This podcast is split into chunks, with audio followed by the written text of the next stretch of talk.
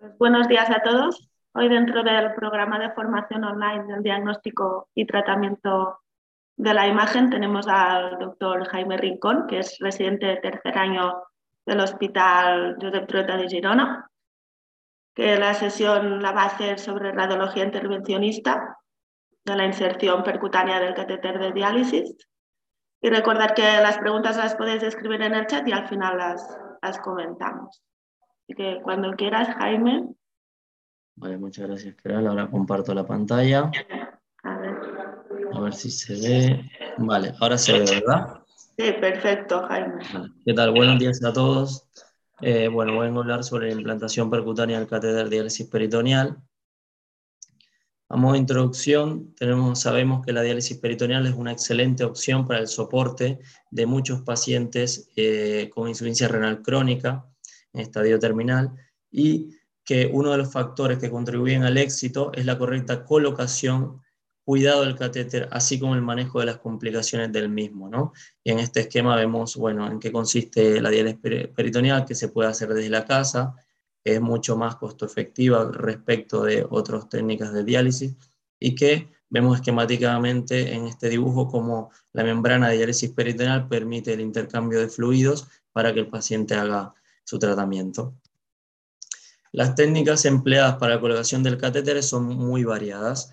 Yo aquí número tres de las principales y, y, comienzo por la primera, que es la que voy a explicar y en la que me voy a enfocar en esta presentación, que es la punción percutánea con técnica de Seldinger, bajo guía fluoroscópica y en nuestro caso también bajo guía ecográfica. También existen otras opciones como la cirugía abierta, la parotomía, la laparoscopia o incluso hay nuevas técnicas que permiten, o bueno, no tan nuevas, que permiten un abordaje mini laparoscópico. No sé, en los estudios que existen hasta el momento, los estudios importantes, no se ha demostrado superioridad de ninguna técnica sobre la otra, y esto, eh, la técnica se elige dependiendo de la experiencia y los recursos del centro, y teniendo en cuenta también las características y los antecedentes del paciente. Es decir, los pacientes que tienen antecedentes quirúrgicos muy importantes, que tienen bridas, que tienen antecedentes quirúrgicos muy importantes, se, ha descrito que se prefieren las técnicas quirúrgicas porque además se puede dar tratamiento de alguna brida, de alguna adherencia respecto a las técnicas intervencionistas. Entonces es muy importante elegir bien al paciente y por supuesto la experiencia del centro. En cuanto al catéter que elegimos, existen distintos tipos de catéter. Hoy hay un consenso general en que los catéteres tienen que ser de silicona, que estos son los más seguros y los que tienen menos complicaciones de, de, rupturas, de, de, que pierdan calidad con el tiempo y demás. Además, los catéteres pueden tener una morfología recta, como vemos aquí en la parte superior, o con una punta en espiral. Y además pueden tener curvaturas ya prediseñadas entre ambos CUF.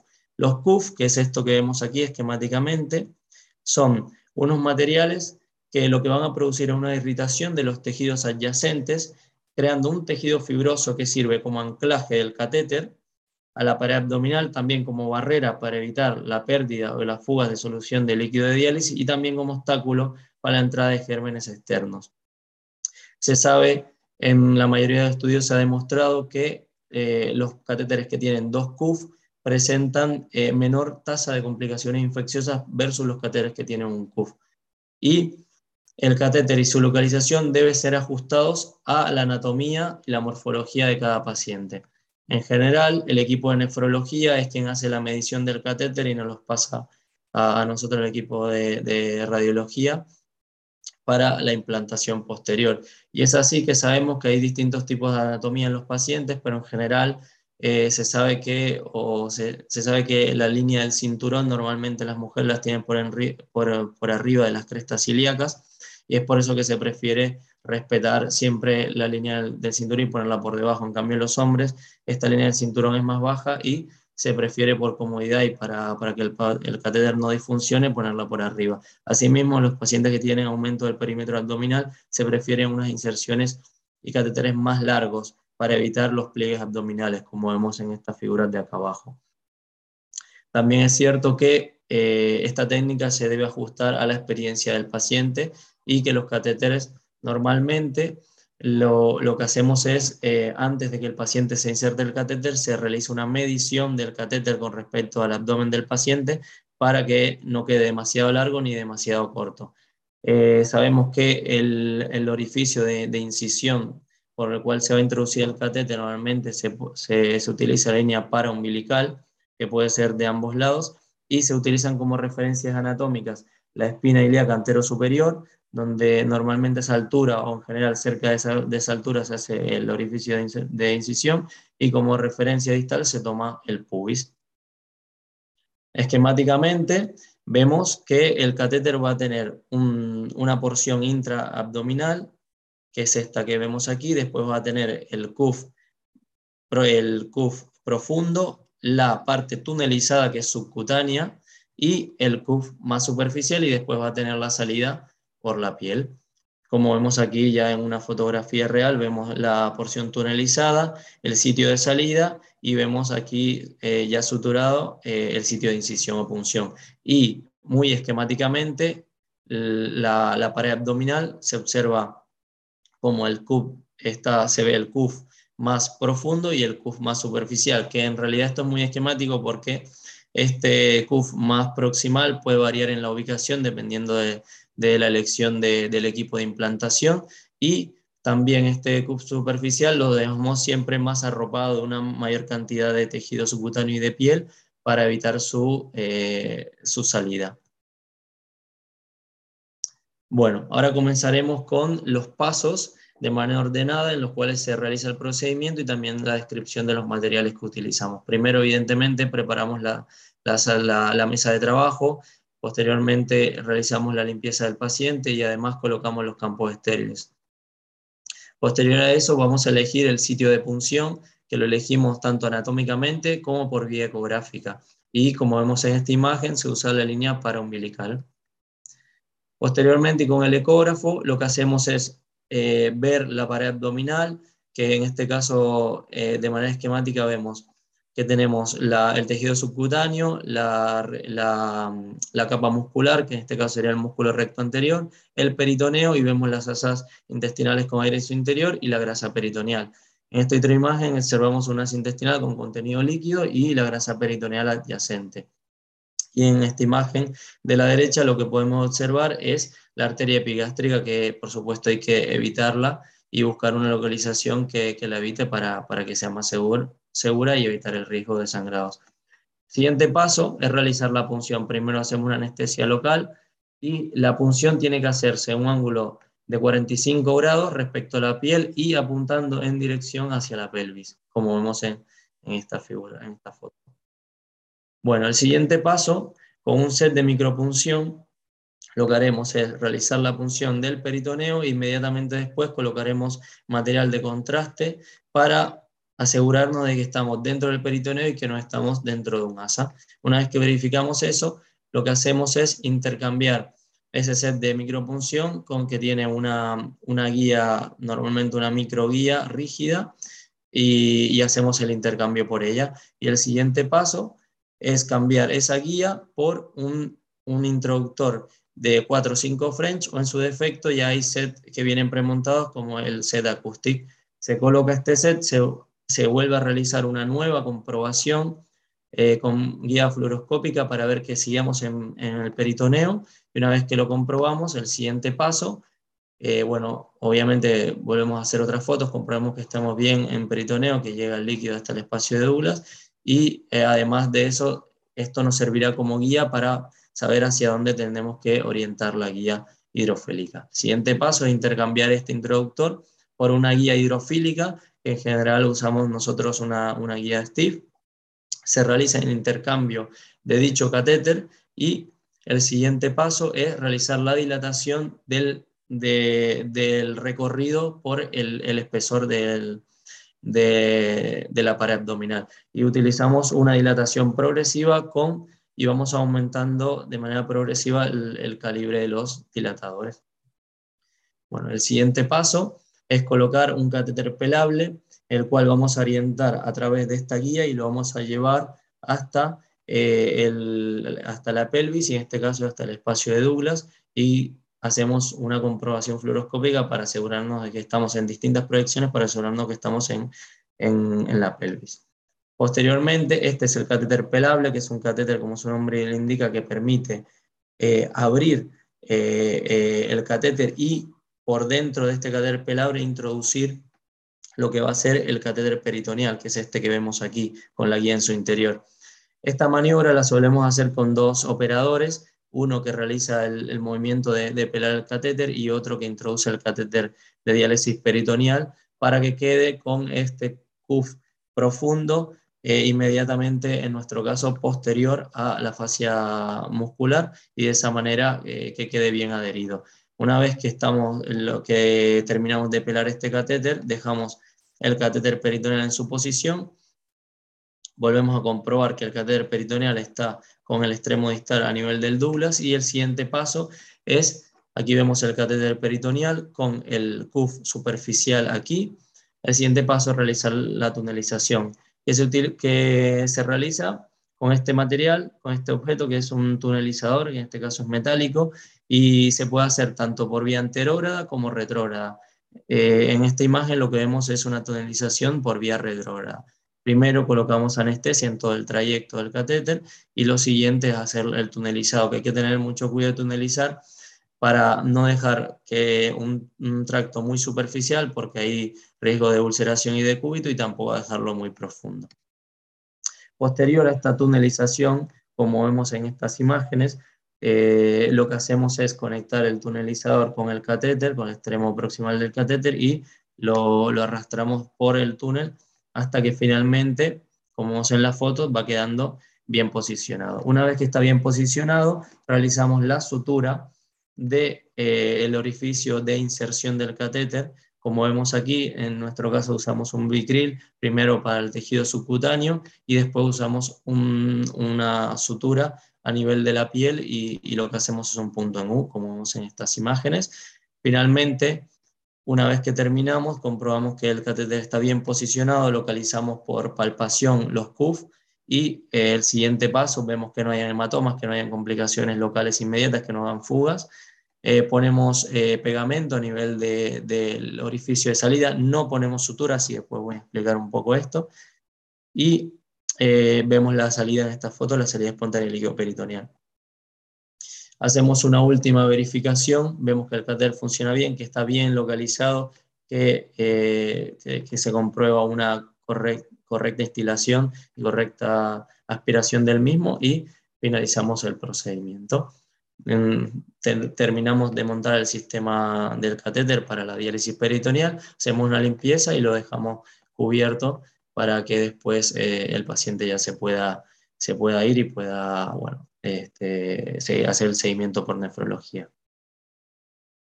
Cuanto a las recomendaciones post-colocación, para disminuir el riesgo de fuga de líquido, se recomienda esperar al menos dos semanas antes del inicio de la diálisis peritoneal o, en su defecto, iniciar diálisis con bajos volúmenes en una posición supina, como vemos en esta foto. Bueno, y ahora voy a hablar un poco de las complicaciones de esta técnica y las complicaciones de la diálisis peritoneal en general.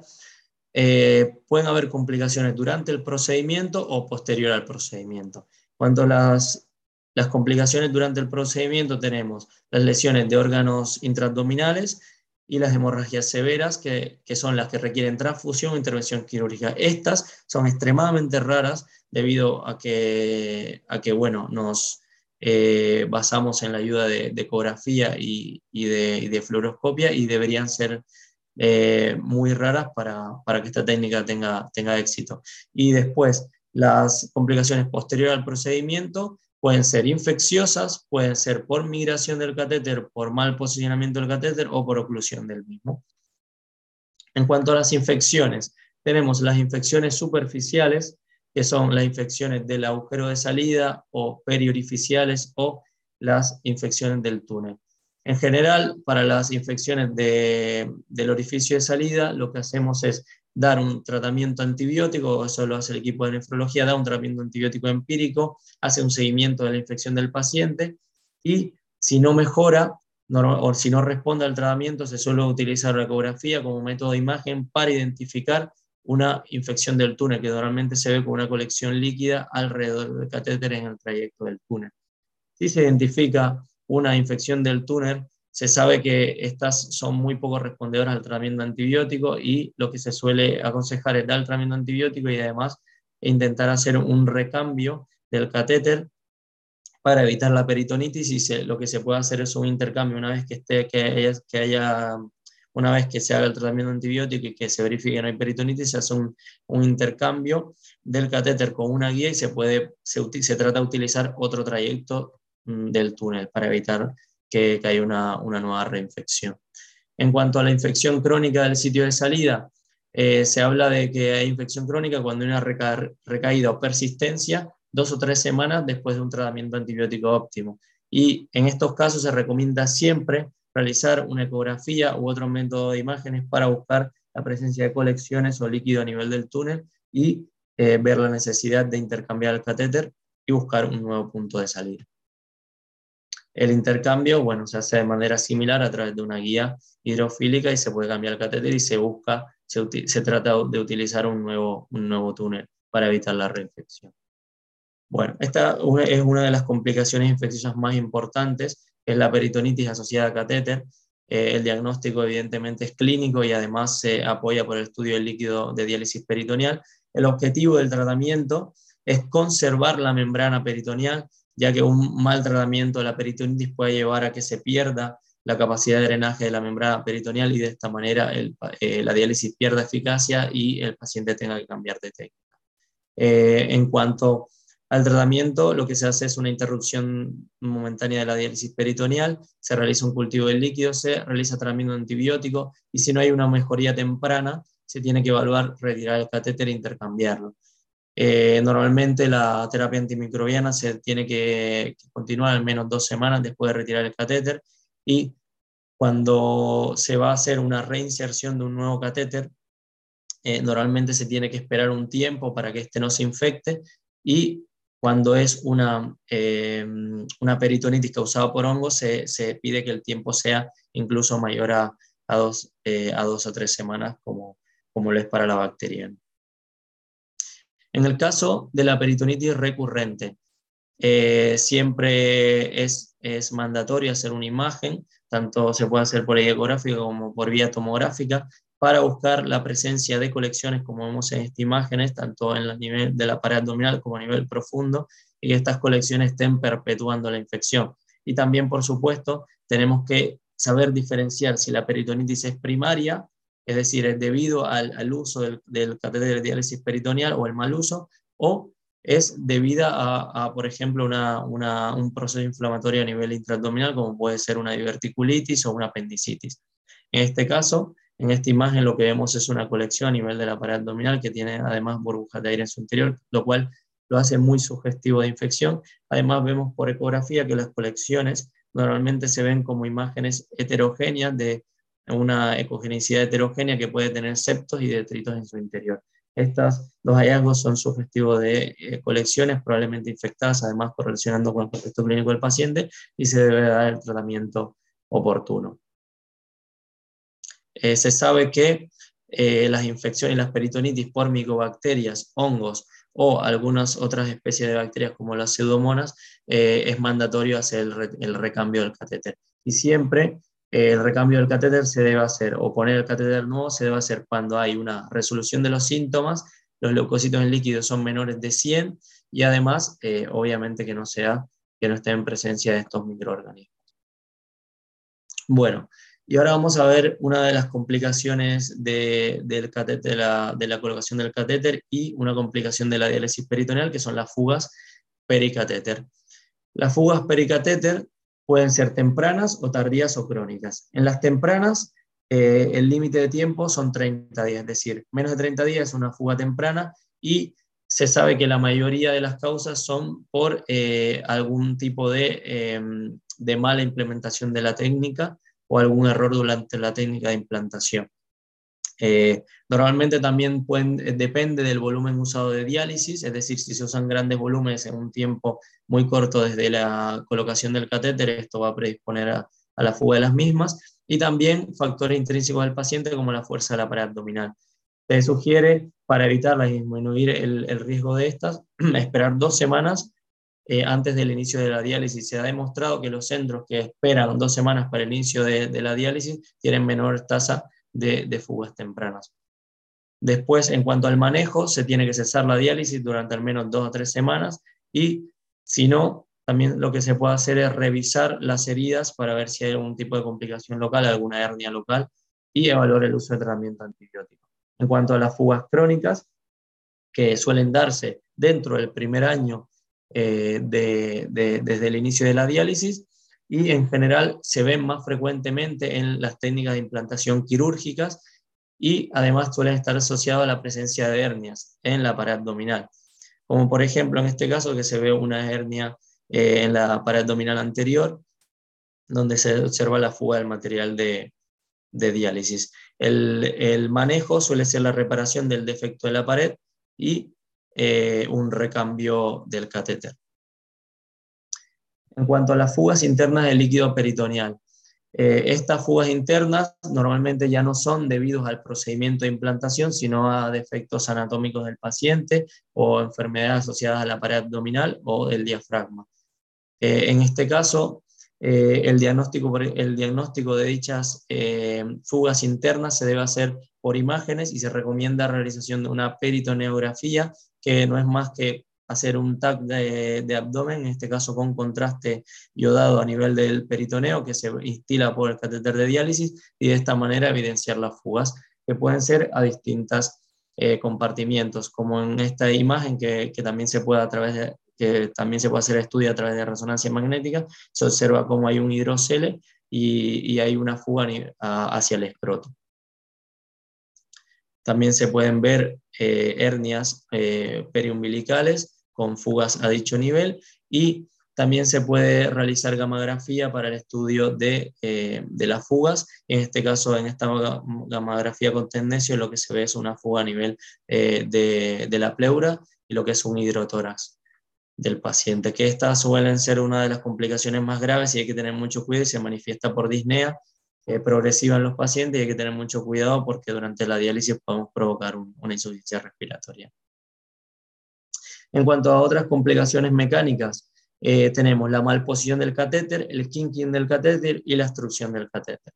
Cuando la malposición del catéter, que es una de las más frecuentes, se sabe que una de las principales causas es la sobredistensión del marco colónico, por eso las primeras, eh, los primeros tratamientos tienen que ser más conservadores, se pueden usar laxantes para ver si hay una mejoría eh, de la diálisis o no, y si no, si esto no resulta útil, lo siguiente que se puede hacer es eh, medidas de reposicionamiento del catéter, del extremo del catéter, que para ello se usa la maniobra alfa, o si no, también se puede, si esto no, no, es, no, no es eficaz, se puede hacer un recambio del catéter. Cuando al kinking del catéter, que consiste en un, un pliegue del catéter, de tal manera de que éste se obstruye y que esto se pueda dar tanto a nivel del trayecto de la pared abdominal que suele estar relacionado con una mala técnica de posición del catéter, o también eh, se puede dar a nivel de, la, cavidad abdominal por el movimiento de las asas, como vemos en esta radiografía. Hay una curvatura exagerada, un kinking del catéter, y esto causa una obstrucción del mismo y una, y una disminución o una imposibilidad de realizar la diálisis. Además, tenemos la obstrucción del catéter, que generalmente se, se, debe a la presencia de detritos intraluminales y que el tratamiento normalmente se puede iniciar con, con suero, instilación de, de, TPA a nivel de, del catéter y si esto no funciona, no se, no se destapa el catéter, el eh, se pueden eh, acudir a maniobras intervencionistas como la maniobra FI o el recambio.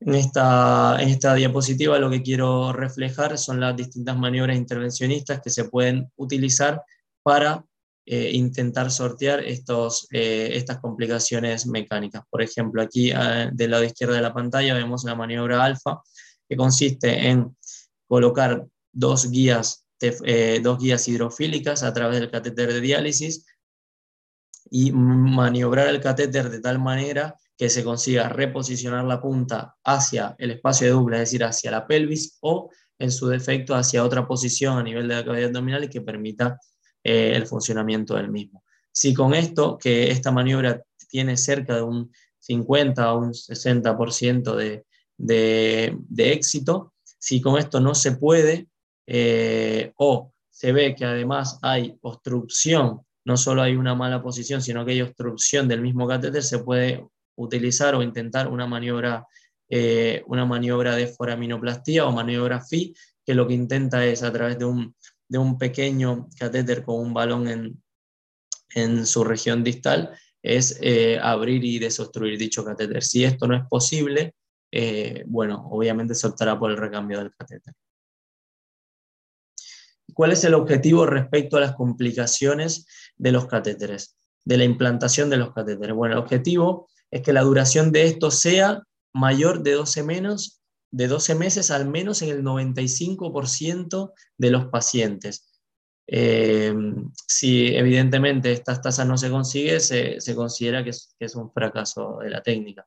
Asimismo, eh, que la infección del punto de salida del túnel en, menos de 30 días sea menor del, 50, del, 5%. Y esto es porque las infecciones tempranas, es decir, las infecciones menores, eh, de 30 días, se asocian sobre todo a la técnica de implantación. Las que ocurren después de los 30 días eh, normalmente ya hay muchos otros factores que, comienzan a, hacer juego.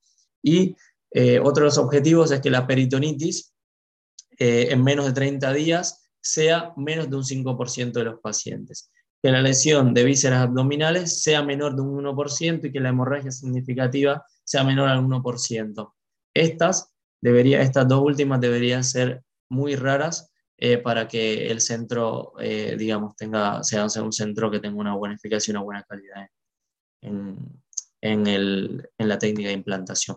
Y a modo de conclusiones, eh, tenemos que decir que el éxito de la diálisis peritoneal se consigue con una adecuada elección del paciente, primero, elección del paciente en, todas sus, características y, y, que sea un paciente que esté bien, bien acompañado y que tenga un soporte. Y además, eh, en también la elección del catéter de diálisis, así como de la técnica de implementación. Elegir la técnica depende de la experiencia del centro, de los recursos del centro y también teniendo en cuenta las características y los antecedentes del paciente. Los catéteres de 2 CUF presentan una menor tasa de infecciones, por eso deberían usarse siempre eh, en lo posible. Se recomienda esperar al menos dos semanas al inicio de la diálisis o comenzar con volúmenes bajos. Y finalmente, actuar oportunamente ante las complicaciones eh, con el objetivo de preservar la membrana peritoneal debe ser el objetivo de, todos. Bueno, muchas gracias por su atención. ¿eh?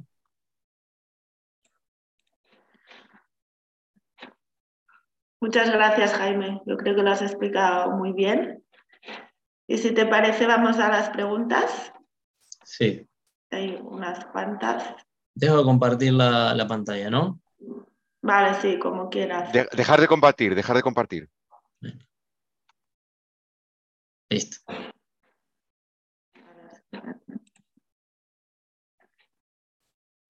Vale. Pues la primera pregunta de Salva dice, ¿tenéis establecido en la cartera de servicios la petición de diálisis peritoneal específicamente o bien hay petición de cateterismo en general? Hay una petición de intercambio de, o sea, de colocación de, catéteres eh, que, que, me parece que es general, no sé si hay algún miembro del equipo de intervencionista del hospital, pero creo que, que dice colocación de catéteres en general y hay una que dice recambio de, de, catéteres. Creo que no dice, no sé si Hola, hola, buenos días, soy Diego Preciado, también del equipo de intervencionista del Trubeta, que le ha supervisado a Jaime un poco la, la presentación. Y nada, decir que sí, que sí que tenemos una prestación que dice reservorio de catéter para diálisis peritoneal, al cual los nefrólogos ya tienen un preconfigurado y luego si necesitan una revisión tenemos también la petición de, de revisar catéter excluyendo los venosos. Sí. Perfecto, gracias Diego. Vale, otra pregunta es, dice, cuando recibís al paciente, al que se le va a hacer eh, la, implantación del catéter peritoneal, la información del procedimiento y la firma del consentimiento informado es por parte del nefrólogo un día antes, por parte del radiólogo el mismo día, o cómo lo hacéis esto. Nosotros, eh, el equipo de radios intervencionistas, le hacemos firmar un consentimiento antes del procedimiento, donde volvemos a explicarle todo el procedimiento al paciente. Y después con respecto al, al nefrólogo, no sé si Diego sabes si los nefrólogos le hacen firmar una antes. Sí, sí, normalmente nefrología mm, suele apañar bastante bien a los pacientes con el consentimiento, les explican muy bien las diferentes técnicas de diálisis, tanto la hemodiálisis por fístula como por catéter o por peritoneal, y en función de las características del paciente, ellos, los pacientes, tienen, eligen. Normalmente eh, se, les, bueno, se les habla muy bien de la diálisis peritoneal, porque la pueden hacer en casa, porque no tienen que coger una ambulancia y venir al hospital a hacerse diálisis cada dos días. Y también viendo un, poco el contexto familiar y cómo van a, a conservar este catéter peritoneal, pues eh, se, ya se les va ofreciendo esta técnica. Perfecto. Diego, igual esta pregunta también la sabes mejor tú, pero ¿qué número de casos de diálisis peritoneal se han realizado en tu centro? No sé si lleva... Bueno, más o, más o menos llevamos un registro desde 2015. Ahora, ahora, sí, a bote pronto no, no, me acuerdo, pero sí que lo tenemos. Eh, más o menos son unos tres pacientes al mes, cuatro al mes. Solemos poner de diálisis peritoneal, dependiendo también un poco de, de, de la época. Eh, ahora, a bote pronto no me lo sé, pero sé que los tenemos guardados. Vale, perfecto, Diego, gracias. Uh, otra pregunta es ¿cuánto tiempo necesita el procedimiento completo para la implantación del catéter de, de diálisis? Jaime, bueno, más o menos. No, sí, por, por, mi experiencia es variable, depende de eh, la anatomía del paciente. Normalmente es un procedimiento relativamente corto, alrededor, yo me acuerdo alrededor de una hora, no sé, Diego, si tú tienes una, un, una visión más exacta del, del, tiempo de procedimiento. Sí, sí, a ver, nosotros siempre intentamos dejar el catéter que quede a nivel de Douglas, eh, de forma que se vea en la proyección lateral, a nivel caudal y posterior, y eso intentamos que, que quede ahí. Claro, eh, a veces la guía te va la primera para allá, entonces el tiempo es mucho menor. Eh, con, con, todo puede llegar a una hora y luego a otros pacientes que cuesta un poco más, que tienen barrigas más, bueno, barrigas operadas con alguna malla que tenemos que atravesar y cuesta un rato más y al final, pues eso, las dos horas sí que se te pueden llegar a ir. Pero bueno, tiempo medio, pues una hora y media. Una hora y media. Vale, perfecto. También nos pregunta que cuánto tiempo y cuántos números de casos se necesitaría para superar la curva de aprendizaje. Eso Diego igual también. Eh, es que al, al, final, al final es un compendio del radiólogo intervencionista, ¿no? que está habituado a pinchar por eco, pinchar con, una, con un sistema de micropunción o, o sistema acústico, eh, tener los ojos habituados a, a, a, la, a, la, fluoroscopia. Así que al final es un, un compendio, es un, un procedimiento más dentro de la radiología intervencionista que, que bueno, que al, eh, yo qué sé, no sé, para estar seguro y tranquilo un, año poniéndolo, pero claro, con los otros procedimientos intervencionistas. Si vienes de otro hospital y nunca has puesto un peritoneal, pero eres intervencionista, a lo mejor con dos meses ya, ya, ya lo sabes hacer. Vale, perfecto. Preguntan también que existen unas guidelines internacionales basadas en la medicina, ¿no? basadas en la, en la evidencia sobre las indicaciones de diálisis peritoneal. Sí, esto Jaime. Bueno, o sea, la, la, indi la indicación de diálisis peritoneal, o eso es más trabajo del nefrólogo, normalmente elige al paciente de acuerdo a sus características eh, bueno, físicas y además eh, cómo ve el, soporte del paciente, si tiene apoyo en un entorno familiar o si, o si es un paciente que, que va a ser capaz de, de, entender el procedimiento, porque un procedimiento que hace desde casa y tiene mucho protagonismo, todo el, protagonismo del paciente. As, asimismo también ve si el paciente tiene o no alguna dificultad para otro tipo de diálisis. Entonces es, es, es eso, eso es más trabajo del nefrólogo normalmente. Pero bueno, la pregunta directa si hay unas guidelines y que sí que hay unas guidelines europeas de, de diálisis peritoneal. Vale, perfecto. Preguntan también que cuáles son los principales retos durante los próximos años en la implantación del catéter. Supongo que hay cosas a mejorar, ¿no? Sí. Con, respecto a la, pregunta anterior, antes de, comenzar con, esta, sí. yo no he entendido la pregunta. O sea, si existen guías internacionales, como digo, Dios sí que existen. Están las guías internacionales de diálisis peritoneal, que las siglas son ISPD, y son, bueno, una de las que usé para la bibliografía para, para esta presentación. Y esta pregunta que me decías ahora, es que si se pueden, ¿me la puedes repetir, Gerard? Sí, ¿cuáles son los principales retos durante los próximos años en relación a la implantación del catéter? ¿No? Supongo que, que, hay cosas a mejorar, ¿no? Bueno, yo creo que el principal reto es que hacer más universal el uso de, de, esta, de la técnica de, de implantación por, por guía fluoroscópica y, y, ecográfica, porque además de tener menores costos con respecto a otras técnicas, es una técnica que, que, no está universalizada, que no se usa en todos los centros y que yo creo que debería aumentarse el, uso. Perfecto, Jaime. Otra pregunta es ah, cómo es la calidad de vida de, de, estos pacientes. Si pueden hacer vida normal, pueden hacer deporte con el catéter bueno, pueden hacer eh, vida normal, no, no, no, sé, no sé hasta qué nivel de intensidad de deporte pueden realizar, pero creo que pueden hacer la, la, misma vida que hacían antes de poner el catéter. O sea, si el paciente podía hacer deporte antes, puede seguir haciendo deporte, eso no es ningún impedimento. Sí, además no tienen que acudir al hospital a hacerse la diálisis, a no ser que, bueno, al principio hacen un entrenamiento en el hospital, pero luego ya lo hacen en casa y sí, sobre todo lo que más importa es a los pacientes más que eso es vida normal y vida laboral. Y eso se consigue con la diálisis peritoneal. Perfecto. Nos preguntan también, eh, en vuestra experiencia, en qué medida la interacción entre el paciente y la atención a sus preferencias, eh, como por ejemplo la ubicación del catéter, mejora los resultados a largo plazo del mantenimiento del catéter. O sea, el paciente decide alguna cosa aquí en relación, pues eso, por ejemplo, dónde, dónde colocar el catéter.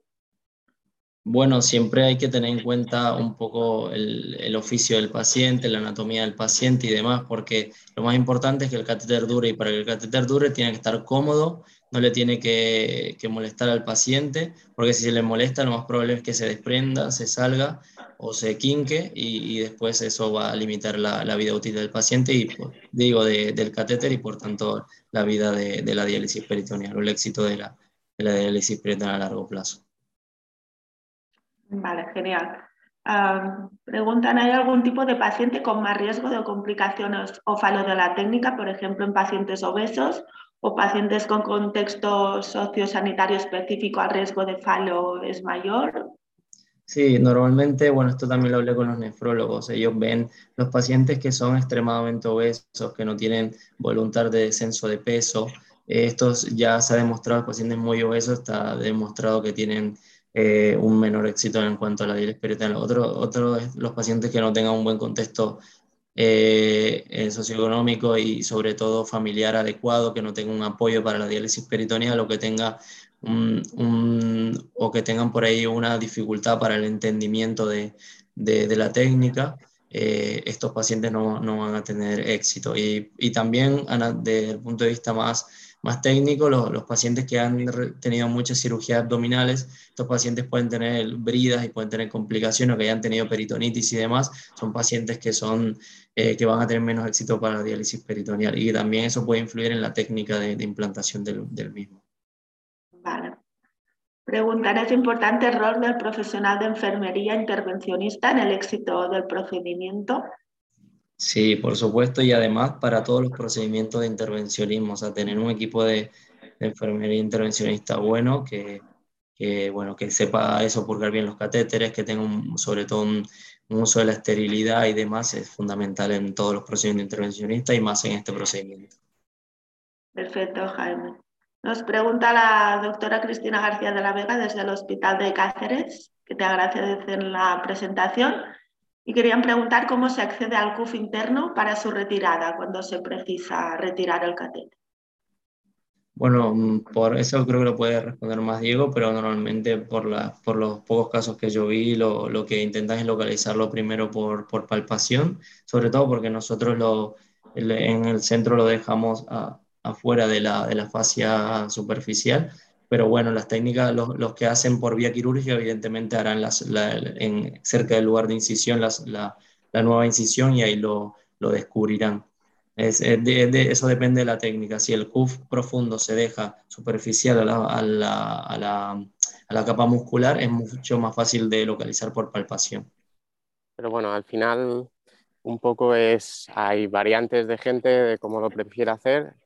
Puedes volver a entrar por la cicatriz previa que has visto que cuando te viene el catéter te queda una cicatriz previa de la inserción que has hecho antes y lo que puedes hacer es abrir esa cicatriz, ir a buscar el, primer cuff o si no también hay veces que disecan eh, a través del túnel puedes incluso puedes llegar por lo que dice Jaime que intentamos dejarlo por encima de la fascia en vez de dentro del músculo para no tener que, que abrir el músculo otra vez y bueno a veces es mucho más doloroso para el paciente pero sí, eh, se pueden hacer las dos posibilidades.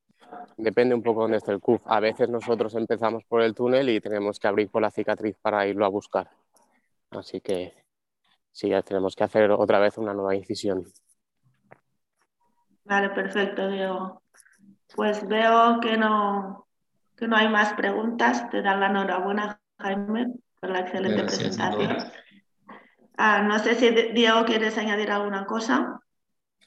Eh, bueno, solo añadir que, bueno, gracias por la presentación. Yo creo que la diálisis peritoneal es algo muy bueno para los pacientes. Creo que para el hospital también se reducen los ingresos, eh, también se reducen las veces que un paciente tiene que coger la ambulancia para hacer hemodiálisis. Las complicaciones son menores, eh, lo único que hay que estar un poco encima de, del paciente, de que tome laxantes, de que, bueno, o que, o que vaya a dietas con fibra, que cuide el catéter, que siempre esté lo más limpio. Al final son complicaciones del cuidado y de la función del paciente, del catéter, que más que una complicación pues, de estenosis venosas o, o problemas de los accesos vasculares. Así que creo que es una muy buena técnica que pueden dializarse en casa y creo que mejora mucho la calidad, la calidad del paciente. Sí muchas gracias, Bueno, Salva, te, sí, muy bien. Oye, muchísimas gracias a todos. Gracias a ti, Keral, por tu moderación. Eh, gracias a ti, Jaime. Yo creo que ha sido una ponencia muy buena. Eh, gracias también a Albert, que problemas técnicos, al haber agradecido un poco y ha dado una buena a Jaime, temas técnicos no ha podido estar. Y, gracias también a ti, Diego, por todos tus comentarios, ¿no? Como, como ayudante, como experto yo creo que es muy importante que los residentes pues también presenten procedimientos, lo expliquen, porque es un valor añadido que damos enorme en los servicios de radiología yo creo que las nuevas promociones que lo vayan cogiendo es importante. Yo haría un resumen de cuatro palabras. Las cuatro palabras serían, por un lado, equipo, ¿no? Hay un trabajo en equipo con nefrología excelente, hay un respeto mutuo, yo creo que eso es lo mejor para el paciente, que es lo importante. La segunda palabra sería indicación. Hay que escoger muy bien a los pacientes, ¿no? Eso también Jaime lo ha subrayado muchas veces. La, tercera palabra sería un poco escoger el catéter. Esto también tanto Jaime como em, eh, Diego lo han explicado muy bien, escoger muy bien el catéter. Y después la palabra técnica. Yo creo que si la técnica, que, ya ah, Diego ha, explicado que un radiólogo intervencionista pues ya lo sabe, ¿no? Porque es todas las habilidades y competencias que él adquiere o ella adquiere, ¿no? Pues técnica para que un poco salga bien, ¿no? No sé si os parece bien, Jaime y, Diego, este resumen de cuatro palabras para darle. Totalmente de acuerdo. ¿Eh? Eh, sí, muchas gracias, Alba. Sí. Perfecto, pues oye, muchísimas gracias a todos. Solo recordar a la audiencia que mañana tenemos a la doctora Blanca Domenech del Hospital Clínico de Barcelona que nos va a hablar de, la hipertensión pulmonar y concretamente del posicionamiento de la sociedad Fleischner Society sobre el papel de la imagen, de la radiología en la valoración de pacientes con hipertensión pulmonar. Estáis todos invitados eh, y simplemente desearos a todos un buen día hoy. Gracias Keral, gracias Albert, gracias Jaime y gracias Diego. Nos vemos todos. Un saludo a todos. Que vaya bien. Gracias.